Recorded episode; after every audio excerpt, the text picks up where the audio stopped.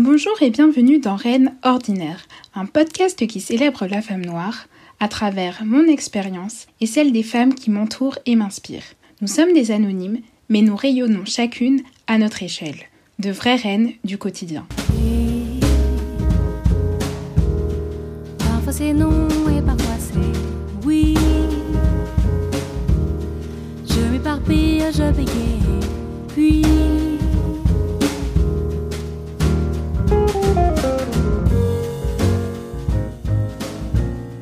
Alors l'épisode d'aujourd'hui, il est assez particulier parce que c'est la troisième fois que je le retravaille. C'est un épisode qui est à la fois intime, un peu politique et plein d'espoir. J'espère qu'il vous plaira.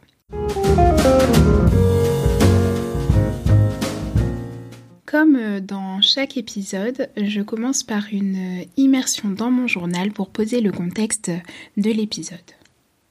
Dans mon journal. Décembre 2020.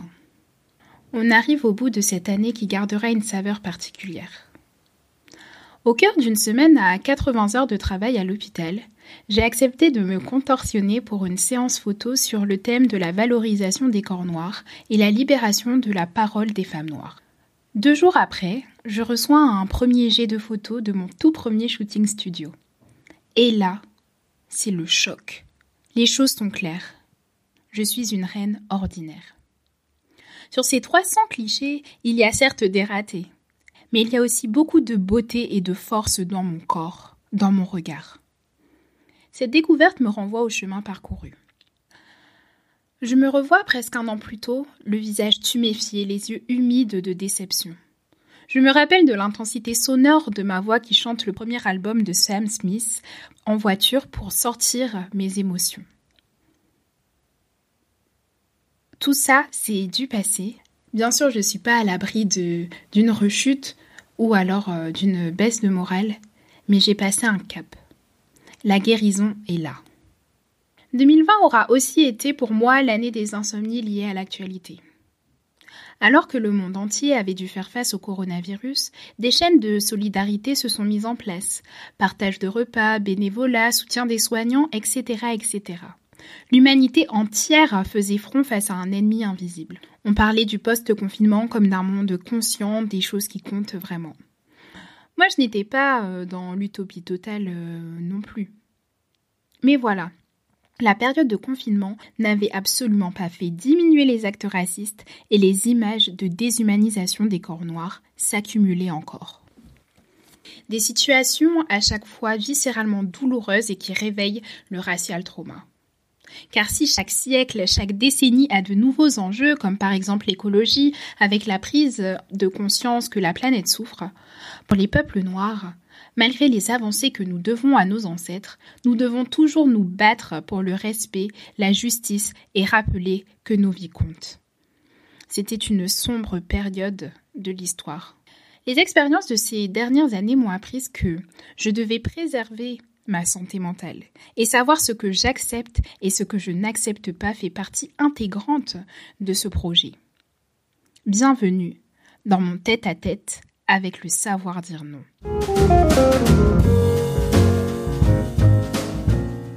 Pour cet épisode, j'ai envie d'aborder euh, trois thèmes avec vous.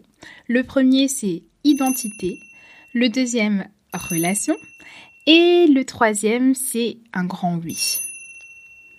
Identité. Moi, de manière générale, je dis non à tous les débats qui cherchent à remettre en question la légitimité de mes combats, la légitimité de mes émotions. Non aux discussions qui visent à m'apprendre qui je suis. Pour cette partie, une petite anecdote. Lors d'une conférence à Sciences Po sur le thème de décoloniser les arts, au moment des questions-réponses, un homme blanc s'était levé pour dire qu'il ne comprenait pas le débat, que ce qui fait la différence entre les personnes dans la société, c'est uniquement le statut social. Il avait même ajouté Un homme noir riche aura le même vécu qu'un homme blanc riche. Et pareil en cas de pauvreté. Et qu'en gros, les discriminations ne se font que sur l'argent. Moi, naïvement, pensant que ce monsieur était présent pour se déconstruire, il avait quand même fait euh, le chemin jusqu'au Sciences Po, Comme il était assis à côté de moi, euh, nous avons commencé à parler. Pour lui, parler de racisme crée une fracture dans la société et qu'en tant que blanc, il se sent extrêmement mal, il se sent mis de côté. C'est terrible. Bon, je suis un peu... euh, C'est un peu théâtral comment je le dis. Mais c'est ça, c'est ce qu'il disait. Il se sentait mal, terriblement mal. Son seul argument, c'était que dans son enfance, en quartier populaire, il jouait au foot avec des enfants de toutes les origines et qu'il ne voyait pas les couleurs. Cette fameuse phrase qu'on entend beaucoup. Oui, il est déconnecté de la réalité et ne critiquant pas euh, son propos. J'ai dit next.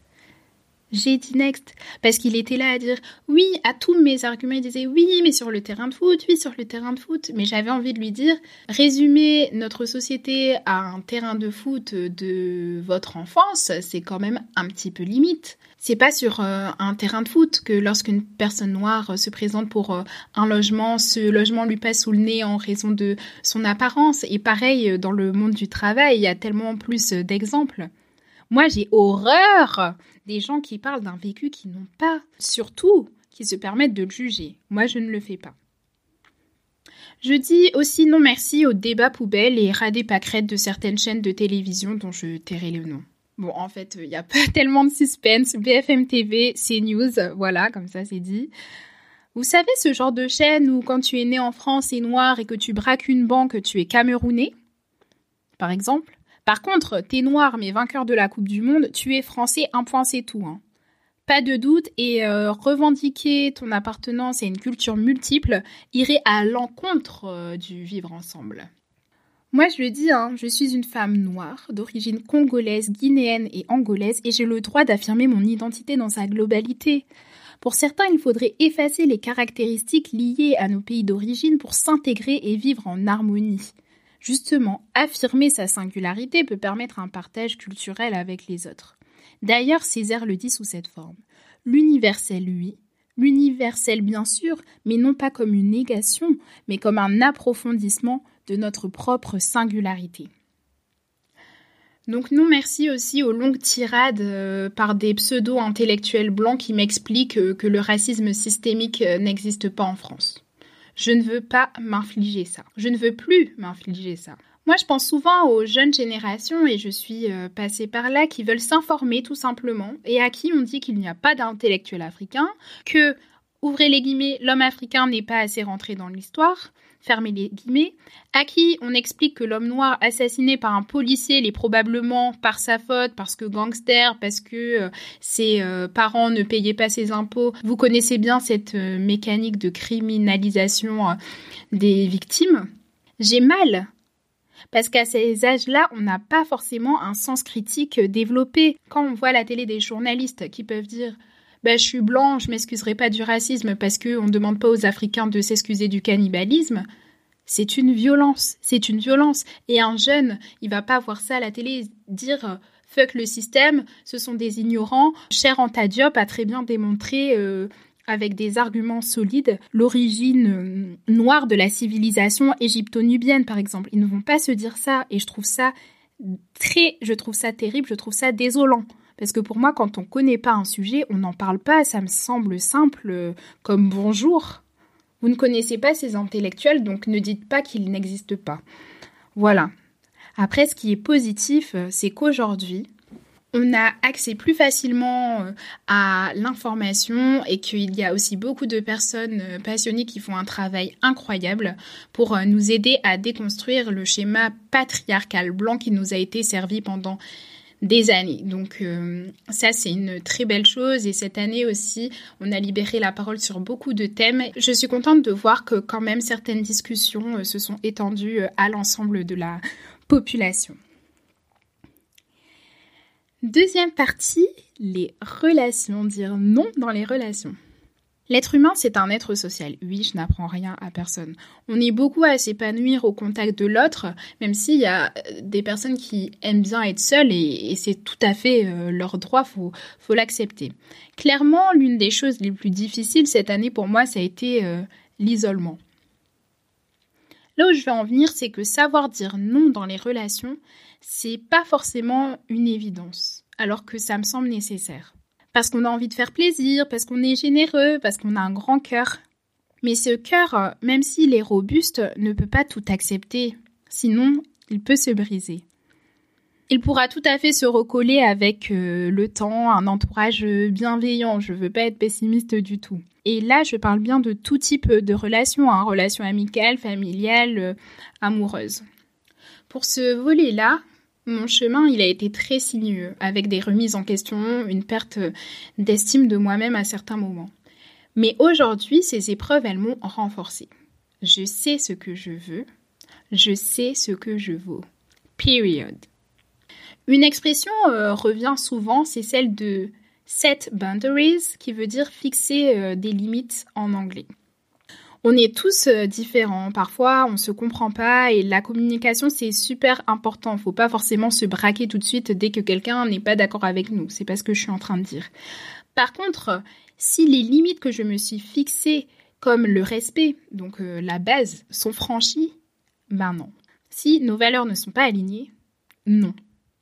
Maya Angelou a dit When someone shows you who they are, believe them the first time. Bon, je vais traduire parce que mon accent n'est pas ouf une fois de plus. Donc, quand quelqu'un te montre qui il est, crois-le la première fois. Je la trouve très forte, cette phrase. Parce qu'on peut tous évoluer, s'améliorer.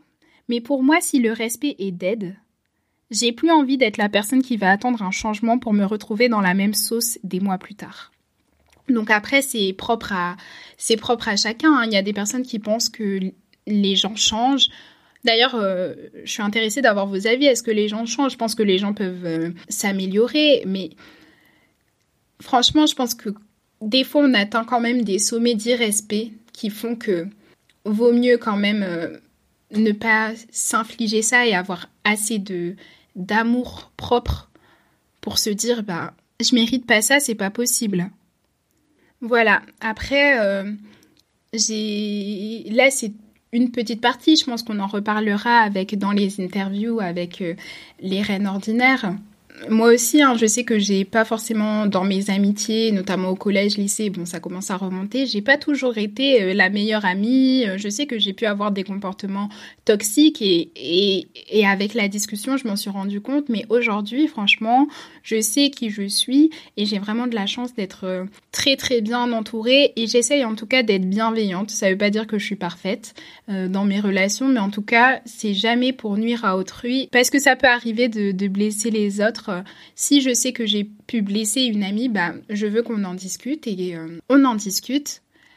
Et j'essaye de comprendre euh, ce que j'ai fait. Et en tout cas, l'intention de nuire, elle n'est pas là. Et aussi, je prends mes responsabilités parce que je pense que c'est très important. Il y a des gens qui fuient les responsabilités. Bon, c'est tout. Chacun choisit son camp. La troisième partie, soyons dans le positif, c'est un grand oui. J'ai envie de dire un grand oui à l'amour dans toutes ses formes un amour avec des relations qui sont symétriques, qui sont équilibrées.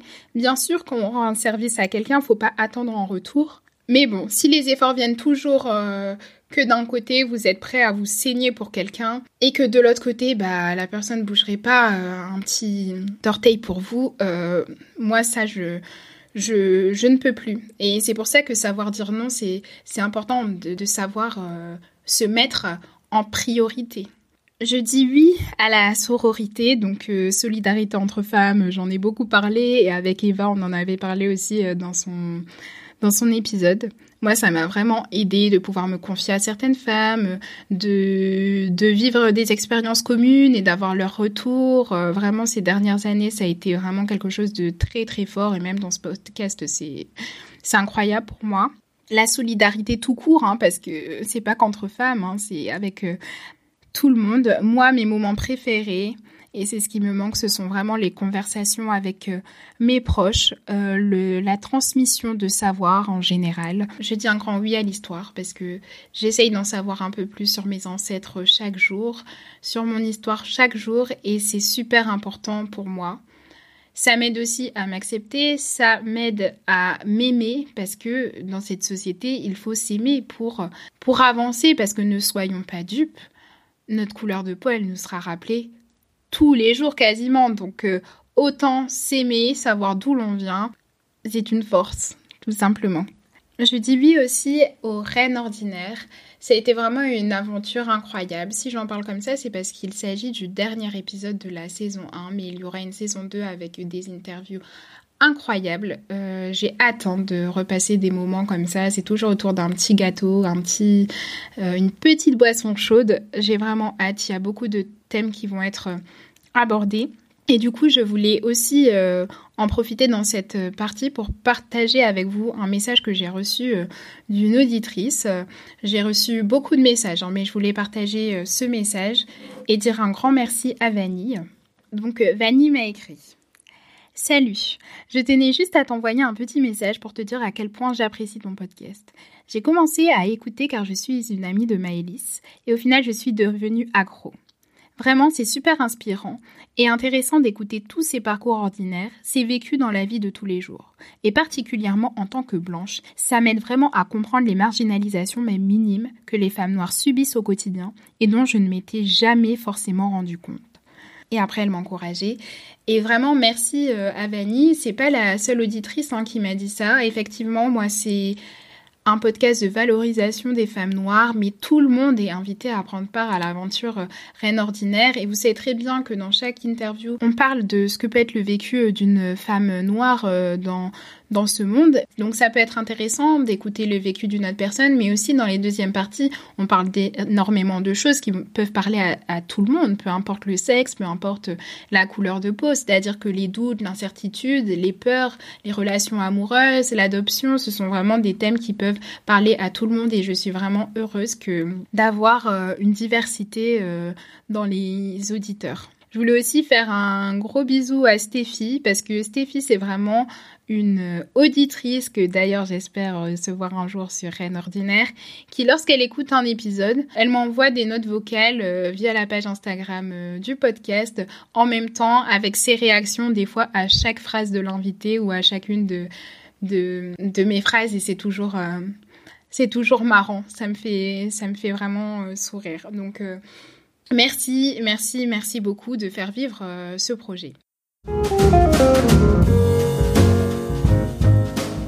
Alors la dernière partie, c'est le lexique final, où je traduis trois mots importants de l'épisode dans les langues de mes pays d'origine. Donc moi j'ai choisi, parce qu'il y a plusieurs langues, hein, j'ai choisi le Peul pour euh, la Guinée du côté de ma maman et le Lingala du côté de mon papa, donc du côté du Congo. Alors le premier mot c'est liberté. En Peul ça se dit etare.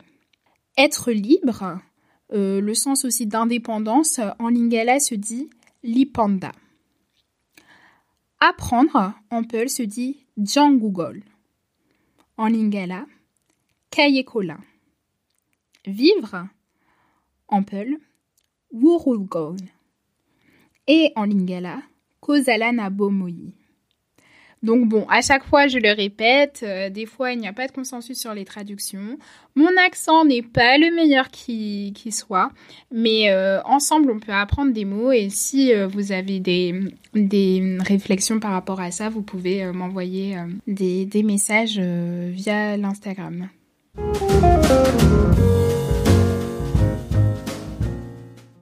Merci d'avoir suivi euh, cet euh, épisode de Reine Ordinaire. J'espère qu'il vous a plu. Si c'est le cas, n'hésitez pas à mettre 5 étoiles sur Apple Podcast, à mettre un commentaire. Si vous voulez interagir avec moi-même ou alors avec les reines ordinaires euh, que j'interviewe, n'hésitez pas à m'envoyer des messages via la page Instagram de Reine Ordinaire. J'ai vraiment des conversations super intéressantes avec vous via ce réseau social. N'hésitez pas à partager euh, les épisodes s'ils vous ont plu pour euh, aider donc le podcast à se faire euh, connaître et agrandir la communauté des reines ordinaires. Je vous fais des gros gros gros bisous et à bientôt.